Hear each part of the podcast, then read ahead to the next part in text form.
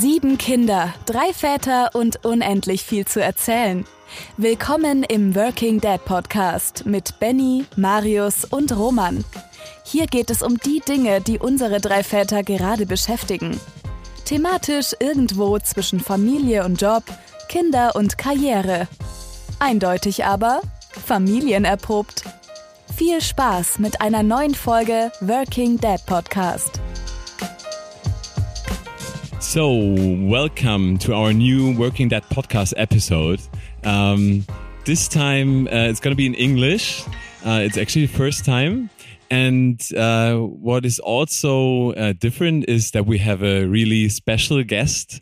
Um, I'm I'm so much honored uh, to sit uh, today with John in front of me, John Strelecky. Um, I I think you uh, at least in in Germany, well, not at least in Germany, all over the world, uh, you know him because of his uh, famous books, um, Café am Rande der Welt and uh, Big Five for Life.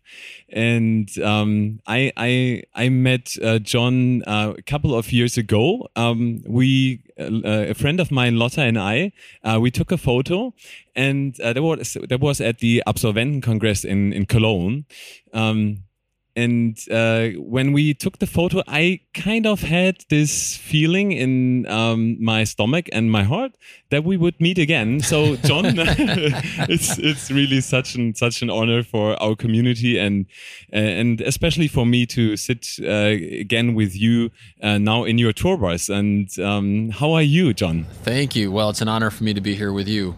And uh, yeah, glad you followed your instincts on that one. It worked out great. I'm doing good uh, we are here in the tour bus. I'm on tour for the fourth book in the cafe series, which just came out, Überraschung im Café am Rande der Welt. Yeah. And so this is our eighth city.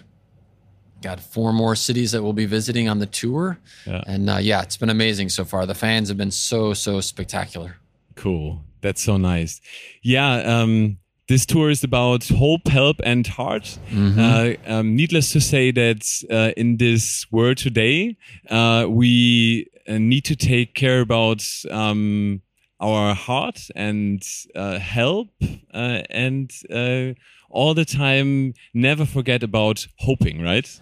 yeah, it's just funny how much in life begins with the hope. If you lose hope, it's a downward spiral. But if you can, if you can have that belief that things are going to get better and if you have the indications on where they're going to get better yeah. that's what propels you forward so that's what's interesting about this story because uh, hannah who we met in the third book of the cafe series very briefly this book is all about her and her story and at 15 she's about to lose hope um, because mm. of the challenging situation she's in but then of course that's why she finds the cafe when she does yeah yeah yeah it's so it's so amazing and uh, I need to say, well, I I read all the Café am Rande der Welt uh, books uh, and Big Five for Life, um, and um, especially I, I was so uh, amazed and inspired by the museum that you're um, uh, talking about. Thank you. Um, but but let let us uh, jump into uh, maybe another uh, topic that is um,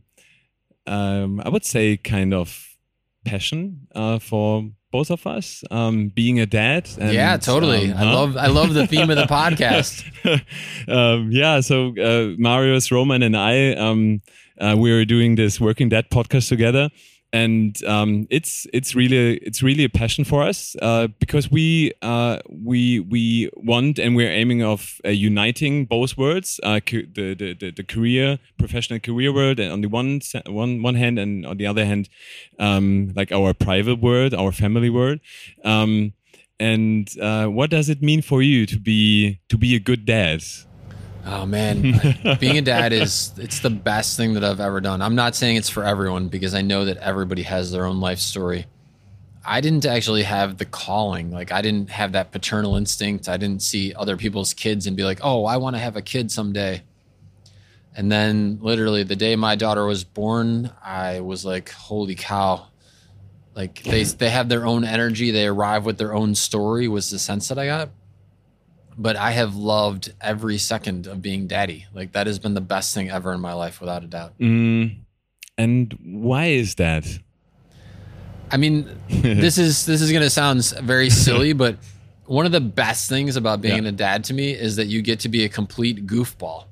You know, when when you have little kids, uh, you're doing doggy races. You're throwing them up on your shoulders. You're chucking them up in the air and catching them. You get to run around the yard and they chase you.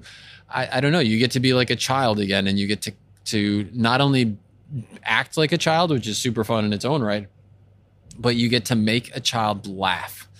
And there is nothing better. There's no sound more spectacular in the world than hearing a little kid laugh. Like that is just priceless. Absolutely, I can I can only agree. Um, being a father of uh, three children, um, mine are two and a half, four and a half, and six and a half. Um, I don't I don't know uh, how old you're. Um, She's uh, almost 15 now. she's almost fifteen. Okay, Yeah. that's something else. Um, but uh, It's still every bit as awesome. It's different, but it Okay. is every bit as awesome. Okay, and um, so I'm I'm I'm also uh, thinking, and uh, when when I'm reflecting about the um, last six and a half years, um, there were of course um, not only the the so to say good moments, um, Oh, sure. right? and uh, what were you know uh, the, the the moments that uh, when you were kind of struggling and maybe also being exhausted because um, if if I if I reflect on on our six and a half years now, uh, it has been really kind of a ride. Um, Well, you got three, so you're uh, yeah, you're in a whole new new world of uh, challenging right there. exactly. But but you as well as you are uh, traveling the world, and um, how do you? So what were uh, the, the the struggles that that you were facing, and how did you treat them? You know, it's interesting. I grew up in a household where uh, my father would yell a lot. Okay. And so on the day that my daughter was born, I was in the hospital and they said, literally, she was just born. And they said, Do you want to wash her off? And I said, Yeah, I'd love to. And so I looked down at this tiny little human being who's like the size of us of a football. And I, I said to her, I will never raise my voice to you. Never. I will never yell. I will never raise my voice to you. Mm-hmm. And because I made that commitment that that was who I was going to be, it was important to me to honor that, to really do that. And I've learned so much from that single decision. I distinctly remember she was about three and a half years old, and it was time to brush her teeth at night. And you know how you have the little stool by the sink because they're so little they can't reach up to the sink. And I had had a very challenging day, like Wow. business wise, work wise. And so I was holding a lot of frustrations inside of me. Uh, And here it is, time to brush teeth, and she's jumping up and down off the stool. yes. You know? I know that. Yeah. and I felt this frustration rising inside of me. And it would have been so easy to be like, get on the stool, brush your teeth, it's time for bed, right? Which is something that I probably heard countless times when I was growing up. But because I made this commitment to never raise my voice to my child, I had to ask myself, wait, why is why am I feeling this anger? Why am I feeling this frustration? And what was so fascinating is that the frustration had nothing to do with her.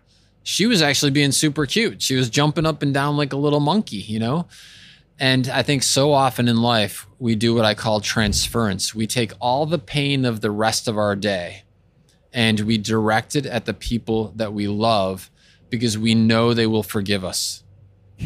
And that is just such a travesty, you know?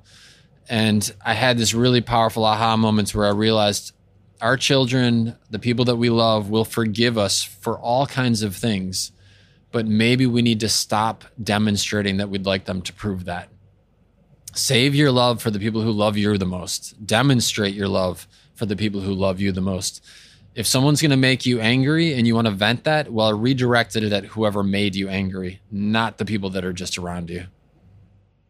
that is so super super nice and yeah um it's it's it's it's really it's really it's really inspiring and um i you know if you were now someone else and if i wasn't sitting in front of you and seeing how you how you were saying that um, I wouldn't kind of believe you, but because I mean that is really striking all of us. And honestly speaking, Totally. um, the situation that you were describing, I I I was facing this situation quite a couple of times, and um, honestly speaking, um, I I wasn't always um, the way you uh, were, um, but uh, I also kind of learned it, um, and maybe that's also a beautiful thing um, to Yeah. uh, let the community know. Um, what are the the tools that you that you use to um, also calm yourself down and and being in this uh, this is so I had a goosebump as you were saying that um, being in this in this conscious uh, state of mind. This is uh, this is so beautiful and and um, it's not only uh, uh, it's not only important um, if you're asking me within this situation. I think that is really important um, for almost all situations that we're facing right? That we that we kind of find the way to our um, soul and heart um, where we have this kind of calmness right Yeah, yeah. I'll, I'll tell you one of the places where I saw it demonstrated, which helped me yeah in the in the moment. I was in the line at the airport in the security line where you have to put all your stuff on the conveyor belt and it goes through the little X-ray machine. And I was about ten people back from a mother who had four kids, and so she had strollers, she had backpacks, she had all the rest of this, and the security person was giving her a hard time and I was too far back to help her, but I could see the whole thing happening. And I saw how the moment was frustrating her. Hmm. And then her little daughter dropped her doll and she turned and was like ah. yelling at the daughter. And I saw in that moment that it was that. It was she was taking the frustration of the moment and redirecting it at the kid. And I'll never forget that because in that moment I learned so much about wait, who do you want to be as a father? Because we're going to have those moments in life. Yes. And without the conscious pre-thinking about how we're going to react to that we're in all likelihood going to respond to the same way that our parents did with us. Because that's the piece of coding that is in your brain. You know child is 3 does this how does parent respond? That code is already inside of us. But i've found to your question about Yes. tips yes if we put a tiny filter between our brain and our mouth, that it is amazing how in just five seconds of patience that you can change the reaction. And don't worry, it's not going to negatively influence the outcome. If you still want to, ex- you still want to explode five seconds later, you're welcome to still have the explosion moment. But in those five seconds of silence, yes I find myself able to draw back into the heart and not just be reactive. And that you're totally right. That applies in all walks of life. You know, you want to have a better relationship with your partner or your spouse. Ask yourself if the comment that is about to come out of your mouth is a first date comment. yeah And if you would not say it that way, if you would not say that thing on the first date, you probably shouldn't be saying it that way now if you want to have a long relationship. And that- that filter helps me. I, I just go into silence for a couple seconds and it helps me a lot. amazing. Yeah. Yeah i i um i keep trying and uh uh it's I- think i can speak for for for a lot of people and for a lot of parents around us.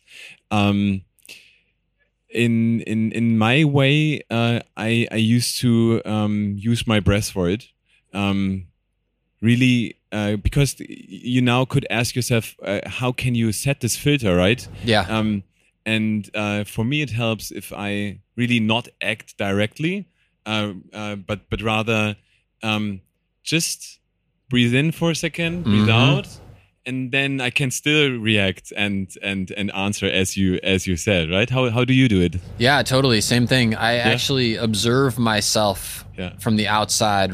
Like I can sense what the emotions are inside of me, but it's like my brain or my unconscious mind is watching me feel the emotion. So I'm the observer to the moment as well as the participant in the moment. And in those instances, it's amazing what we learn about ourselves. So I distinctly remember another time my daughter was 2 and when they're two, they can usually do their own car seat. You know, they can do the buckle. And Yeah. we were going off on adventure days, which is one of the greatest things that uh, I ever invented for my daughter and I. So we can go into that in a minute. But Yeah. So here we are. We're about to go off on an adventure day together, just she and I, quality daddy daughter time. Yeah. I've got the backpack full of snacks. I've got the diapers. I've got the stroller all set. and she says to me, uh, I want to do my own my own clip in the car seat. And I'm standing there and I'm waiting for her to do it, you know? Yeah. And of course, they take forever because they're only two and it takes them a while to like figure it out and clip it. And inside of me was the thought, okay, let's go. We got a whole day. Come on, let's let's get a, you know. Yeah. But I heard that thought going inside of my head and I thought to myself, well, wait, like the whole point of today is to have fun and be together. I really don't care if this takes five minutes. Like it doesn't matter, you know?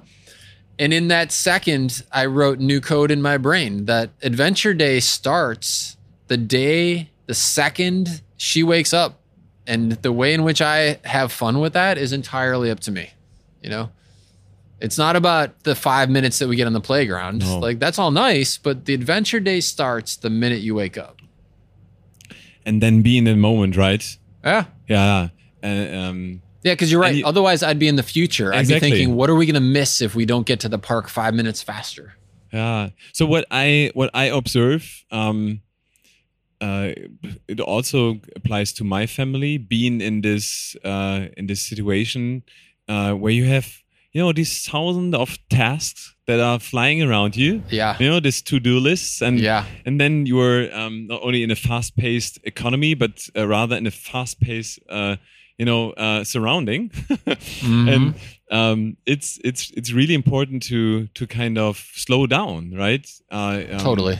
Uh, to to to be aware of uh, what is happening around you and being in the in the moment, right? Yeah. Um, and uh, also develop this this room for for for patience, don't you think? So Yeah. what what what uh, what do you think about being patient as a as a Oh, daddy? Is it- Best thing ever. Let me. So I'll give Yeah. you some of my go-to tips. These are things other people taught me and things I've learned Yeah. on my own. amazing? First one is that if you set expectations for children, Yeah. your relationship with them will be a thousand times better. And the perfect example is the Yeah. TV is on. Yeah. they're watching the TV, and in a few minutes, you're going to have to go do something else. And so I learned very early on if I said, okay, boo, in five minutes, we have to turn the TV off because it's time to go do whatever. Okay? And she would look at me with her little face and she'd say, okay. Now, when they're that little, they really don't know what five minutes means. and so it doesn't really matter if you come two minutes later and say, okay, five minutes are up. We have to turn the TV off. Or if you actually wait five minutes. But simply setting their expectation mm-hmm. That something is going to happen mm. in a little bit of time, mm. and then here's what we're doing next is so much better than walking into the room and saying, okay, we have to go. Time to turn off the TV. Like they sense that anxiety in your voice and your frustration, and then they absorb that and then they become anxious. That little trick alone, so priceless, so helpful. Uh, the other one. Yeah. So when kids are like two years old, they Yeah. learn the word no. And they're now going to figure out where do I apply this word? and they're going to try and figure out where the boundaries are of the relationship. And including that word no, they're always also going to learn to raise their voice. Like that's part of what they're figuring out. So everyone told me, oh, terrible twos. Like they're going to be so challenging at that time. And I really, the other great tip I got was don't believe what everybody else tells you. Like craft your own path as a parent. Yeah. If it's good stuff they tell you, listen close.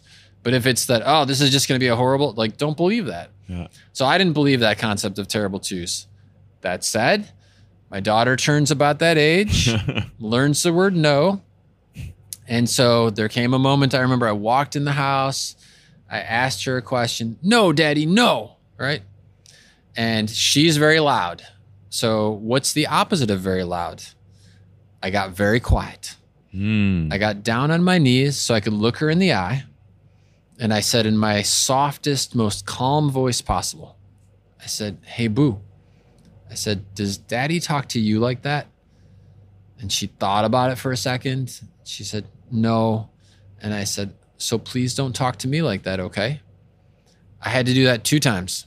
That was it. No more yelling at daddy. No more, you know. I'm not saying every moment is going to be perfect in life, but if in those moments, if we can be less reactionary and more think about, well, what if I was the little kid? Like, what would change the game for me in that moment? That's when it gets interesting. Very nice. Yeah. Taking the kind of same perspective, right? And um, I like what you're saying, getting down on your knees and trying to feel and see how your uh, children see and feel the Yeah. world around them, right? Um, this is this is beautiful. I I, I really think uh, we're gonna take something uh, from from from here. Um, John, It, it actually reminds me, not to interrupt you, but it reminds Yeah. me of something else. yeah, yeah. I could ahead. never figure out when my daughter was about four why she never wanted to hold my hand when we were walking. Because that's like the quintessential scene in the movie, right? Yeah, she never wanted to. No. No, okay. Um, but what I figured out is when you're four and you're like a meter tall, to walk around with your arm up in the air all day Yeah, is that's- very tiring, right? So of course they don't want to do that. When they get to be eight or nine, they're probably going to be hmm. walking around hand in hand with you all day long. Hmm. but when they're too little, it's not a comfortable thing for them to do. So sometimes the movies or other things we see paint a false picture of what comfort actually is for the child. Yeah. And so it was it was only until I sat on the floor with her Yeah. and my wife walked by and I realized, "Whoa, how tall that person looks." That I realized no wonder she doesn't want to hold hands at that point, you know? Absolutely, absolutely. It's so it's so straightforward if you think about it, right? But uh, you need to reflect on it, right, in order to understand that it might be as you said. Yeah, and if we're not careful, then we let Exactly. our ego get in the way, and we say, "Oh, well, I don't know why she doesn't want to hold my hand." And like, you could let your your brain spin out of control on that one. Where in actuality, it's something so simple and so straightforward. yeah, yeah, yeah. Um, John, another question. So, uh, if we if we think about, um, and I always do it, uh, you know, every night, uh, kind of uh, reflecting on the day, uh, what I learned about the day. Yeah. um, what I'm taking into my uh, museum, uh, as you uh, are as well doing it um, in by, by means of the Big Five for Life. Um, what is it that you, if you reflect um, on um, being a child, what is it that you uh, that you can take for yourself and learn from from from your daughter, or that you um, have learned uh, so far? Um, what are what are your reflections on on that on that question? So my daughter, like I said, is 14 going on 15. Yeah. And so I hear you describe the ages of your children. Yeah. I wish I could get 10 more years back when they were that age. All right. Because it is going to fly by so fast and once it's gone it's gone. You know about the age of seven you can't really pick them up anymore. They're just too darn big. And as much as it is tough sometimes especially i would imagine with three where they're all wanting to be carried at the same time Exactly. uh, there is that precious moment when your little human hugs you close and puts their head against your shoulder and falls asleep or just knows in that moment that I'm in daddy's safe hands and everything is okay. Remember that by age seven, you'll never, ever, ever get to experience that again. And so when you're tired and they say, Daddy, hold me, pick them up anyway because it's going to go away so fast. It's uh, it's a precious, precious thing that we get to do as fathers. And so that's one thing that I think about all the time is trying to be in that moment and really realizing that it's not going to last forever and try and appreciate it. The other thing that I've learned so much from my daughter is to be present.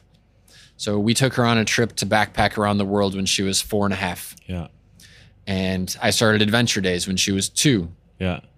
When I ask her at this point, how much do you remember of that? It's very little.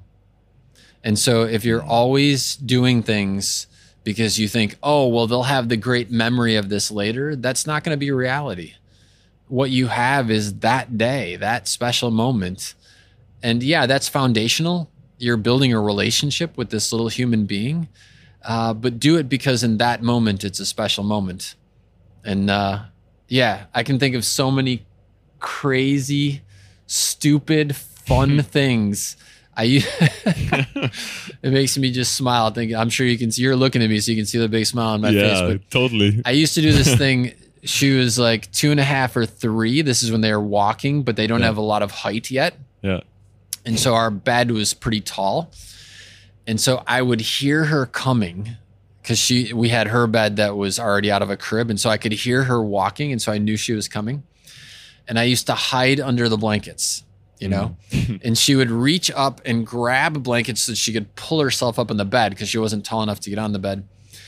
And she would come on the bed and she would she would know that I was there hiding and she used to try and find me in the blankets. And then I would just kind of like sneak out of the blankets and I'd be like, Where are you? And she would giggle. Oh my God. It was like we must have done that a hundred times. And I wish I had a thousand more of those. Yeah. Crazy. And then I would get on the bed and she would climb on my back and we would do doggy races. And I would pretend that I was the dog and she was the rider. And you know, if you're going up a hill, I would raise up the hill and oh, turn to the right. Oh, and she would almost fall off my back enjoy every second of those because they're going to pass by and you won't get them back again. as you're saying it right now, um, especially the the, the giggling um, situation, um, I'm and then I, I can I can see your face and uh, you're smiling at the same time, um, also being uh, emotional, which is amazing. Um, and you're you're touching my heart as well because uh, now I'm now I'm reflecting on um, on my on my son who's who's four and a half and ah he has he has this beautiful uh, giggling uh, voice and if he's he if, if he's laughing then um you know you forget everything Yeah. around you it's and and what i what i've what i feel and what i think what we what we learn from from our children um is in fact that of course the the, the word out there is um is not only good obviously we we we see it if we want to like um uh, define it as good or bad um there's bad. yeah there is bad there's of course it is but um value the these these so special moments um of of life and and um embrace them right it's uh if i'm now it's so good thank you for for that for that moment because it's You're it's welcome. beautiful to to to share it You're welcome. When I wrote the third book in the cafe series, I talked about the struggles of getting older. yeah And there's this incredible dialogue between Max and the character and John. And when I was writing it, it was so profound when it hit me. And Max asks John, "Tell me something you love." And he says, uh, "I like going to the movies." And he says, "Well, how old are you?" You know, Yeah. fifty. And he calculates the quick math, and he says, "Well, you'll get to go and see about two hundred more movies in your lifetime." Right? yeah And he says, Tell me something else you love. And he says, Christmas. And he says, Well, you're 52. You got about 26 Christmases left. and when you think about it in the context of your kids, like how many more Christmases are you going to get before they're old enough that it doesn't have the same magic? And when you think of in your entire lifetime, your span of the human experience, you're only going to get six more Christmases when that little boy is so excited. It just changes everything. You know, it changes the way you look at it. Yeah. oh, touching me again. Um, it's it's so nice. It's it's so beautiful. I thought of know- another fun thing I used to do with my daughter, by the way, another like cool trick. So, Yeah. Trick, parent, trick, trick. parents often struggle with how do you get your kids to eat healthy? Yeah. And so I used to do this game. So I would get like blueberries, for example, right? Okay. And and these are very healthy, full of good antioxidants, and and so I would hold a handful of blueberries, and the first thing I'd do, I'd be like, "Whoa, boo! Look at the size of this blueberry. This one is massive. I'm definitely going to eat this one." and then I would be like, so I don't know. I'm just gonna hold these in my hand. I hope a squirrel or something doesn't come along and eat it from my hand. And of course, when you're a little kid, that's like game on, right? Yeah. And so I would feel her little hand grab it out of my hand, and I'd turn and be like, well, "Where'd my blueberry go?" Right? And she would giggle and she'd be eating it. So then I grab another four or five big blueberries. I'd be like, "Well, these are even bigger. I'm definitely going to eat these, but I hope a little squirrel doesn't come along. Like, if you play games with kids, you can not only do you create ridiculously fun, stupid memories, but they laugh, you laugh, and you can help bring about these positive lifestyle choices of like eating healthy. Because the trick is to get them to eat a blueberry the first time. They'll discover that it's delicious and they'll want to eat more of those. And if you make it a game, they'll want to eat even more of it. Yeah, beautiful, beautiful game theory, right? Yeah. no, it and it like is. psychology. It- yeah, psychology. You're you're you're right. Um, thank you for for for for that uh, hack as well. Um, I'm gonna take it with me, although we are all, uh, already applying uh, a lot of of these game uh, game playing awesome. uh, things um, uh, that you can can apply. Um, and listen to your heart, right? Totally. Yeah. I'll tell you another one bedtime. Bedtime is like Mm-hmm. Yeah, one of the most yeah. challenging times for everybody. Oh gosh. Yeah. Oh, we we we kind of always struggle. And it's How do you do it? It's well, it's I think it's a lot tougher with three, hundred percent. I know for sure than Yeah. with one. Um, but I think that traditions around bedtime are one of the easiest ways to get buy-in. That it's bedtime, first of all, and it's also one of the things that can create the most beautiful memories for you and your kids. And so when my daughter was little, uh, and I'm thinking maybe one and a half ish little, Yeah. we started to read together at night.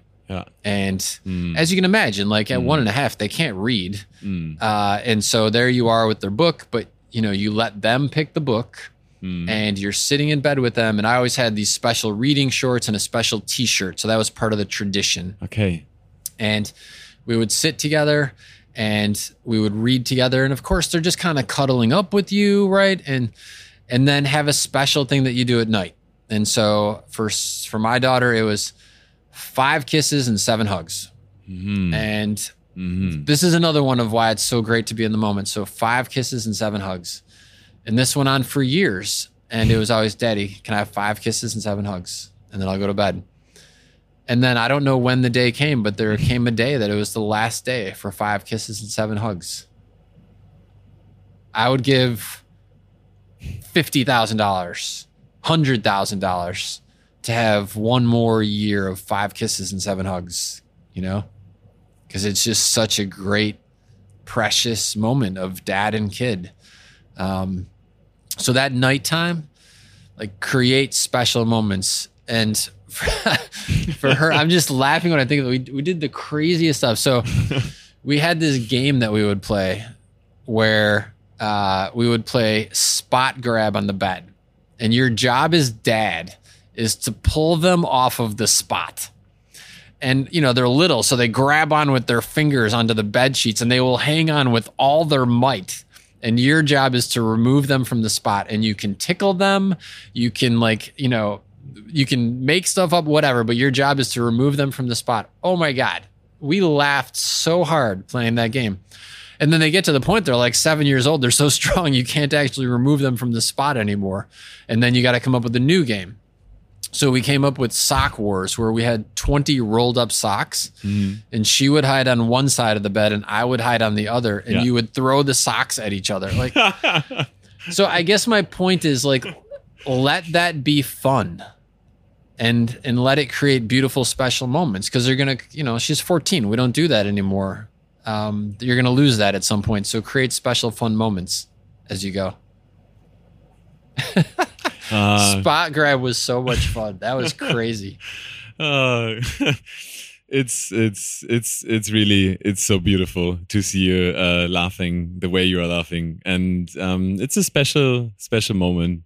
Um, uh, I I I could imagine talking with you like for hours. Um, uh, but we have this uh, time boundaries that we're facing, and uh, but I still I, I still have one one last uh, um, question um, that might be uh, also a, um, a deep question uh, that I want to end with. Um, my question to you, John, is so if this um, was your last day in life, um, what would you say to your to your daughter right away now as you were reflecting a lot on on on the life as being a daddy. Um, and we had a lot of laughing and Yeah. at the same time being uh, emotional and touched uh, within our heart um, within this interview. What what would you what would you say and and at the same time, what would you? The second question: What would you recommend to all the parents listening right now that might be stressed out again? Yeah. So let me answer the second question Yeah. first, Cool. uh, which is part of the reason that you do all of these fun things that we've been talking about yeah. when the kids are little is because you're building a relationship. And if you ask yourself, what is my real role here? Hmm. What am I really supposed to be doing? Ideally, I think as parents, what we're supposed to be doing is preparing our children for the day that we're gone. And if that day comes sooner than expected, that we want them, we want to know that they'll be okay, that they'll be prepared for life, that they'll be safe. And so, if we're demonstrating the importance of living our big five for life, of mm-hmm. having fun, mm-hmm. if we're demonstrating that life doesn't have to always be stressful or that we can manage the, the stressful moments, mm. if we're demonstrating that it's okay to not be someone who yells all the time, Yeah. then we're giving them the foundational elements for when they're the adult, when they're the parents. And that to me is our goal. It's supposed to be to prepare them for the next phase. Yeah. It's also to love on them. Like, you know, let them know that you're so happy that they picked you to be their dad or their mom. I mean, they could have picked anybody, but they picked you. And I never go a day without thinking to myself, wow, like she picked me to be her dad. Like, that is such a gift. I'm so honored that I get to be that. So having that perspective, I think, makes the stressful moments go away. Like mm-hmm. we invited them into the world, True. Right? I mean, it would have been easy to not have them, No. Yeah. True. but we said at some point, I want to be a father. I want to be a mother. Yeah. We made the conscious decision. We invited them into the world, and then I think energetically they do. I think they pick us as to be the parent. Yes, I do see it the same way. Yeah. Okay. So then, okay, we invited them. They picked us. Why would I ever treat them worse than I treat my best friend or some random coworker at work? I should be treating them at least as good as that and hopefully a lot better. And we do all of these things when they're young to prepare them. But I will tell you now that my daughter is Yes. 14, 15, that all of these silly, fun moments when she knew that I was there for her, trust me, when they're 14, they want to talk to you about big stuff. Hmm. And you'll have either established a relationship of trust hmm. where they know that you care or you hmm. won't. And uh, we talk about everything at this phase, all those such important topics of life, things that I never talked to my own parents about. Still to this day, I've never talked to my parents about. Yeah. And uh, so, for everybody who's listening who's got little ones, Yeah. trust me, you you invest the time and energy now. Not only will it have fun that, and at this point that you're investing it, but there will be a big payoff when they're older. You know, and that means when they walk into your room, in your office, and you're working from home, swivel the chair and give them your undivided attention. You know, it's okay. Whatever's on the desktop with the laptop, it's gonna it'll still be there 30 seconds later. Uh, and I caught myself not doing this a couple times, and I was like, "What am I thinking?" Like, I want her to know that she's the most important thing for me. You know. Uh, so to, to answer your first question, Yeah. when she was probably two weeks old, I was realizing like, oh my gosh, like even at two weeks, they're changing so much. And I wanted to remember that. So I started a journal. Got it. And every every week, every two weeks when they're really little, I would just write a few sentences or a paragraph about what they were doing, what she was doing, what she was learning to do. And I, I still do it. Uh, it. It happens less frequently when they're older because the changes are a little less dramatic. But I am so, so happy I did this because you think you're going to remember. Trust me, No. you won't remember. You won't remember the TV shows that you watched with them. You won't remember the things they did that made you laugh. But if you write it down, when you go back to you read it, every time I read it, I cry. Like I'm just so happy because there's always another email to answer. There's always right. another. But if you take the time and do this, you will be so so happy. And what I discovered is that this has ended up becoming a love letter to my daughter. Um, almost every one of I'm getting emotional talking about it. Almost every one of these I end saying, "I'm so happy I got to be your dad. I love you so much. Thank you for choosing me to be your dad." And if today was my last day on the planet and those it was the last sentence that I could say to her, that's exactly what I would say. Thank you so much for letting me be your dad. Oh, thank you so much, John. Um, it's uh, it's again touching me, and um, at the same time, it's reminding me of uh, my daily practice that I'm doing. Kind of try to do every night. Uh, if I'm not doing it every night, I would do it the next morning, reflecting on three questions. So, what is my um, hard moment of the day? What is the um, uh, thing I'm thankful for? Um, and what is what is the learning of my day? Yeah. Um, and um, yeah, within within my uh, little journey um, that I'm uh, now taking for a couple of years, uh, it's always nice to reflect at the end of the year, um, and uh, it's not surprising that a lot of these uh, days are um, ending being thankful for for my children, and um, uh, I have it written on my on my on my shirt shirt t-shirt today. you can you can always choose to be kind in this world. Yeah. Um, and why don't we choose to be uh, kind and um, caring uh, for the ones that we love um, Yeah. instead of, you know, um, um, yeah, the things that are that we are doing when we are not conscious, right? Sometimes. Yeah. Um, so uh, it was it was such an honor, and I'm so pleased, and I want to thank you a thousand times for um, being able to sit with you in this in this uh, tour bus. Um, uh, I really appreciate it uh, because I know that you are busy and um, you have uh, been in interviews with um, don't know uh, other really uh, famous and important people.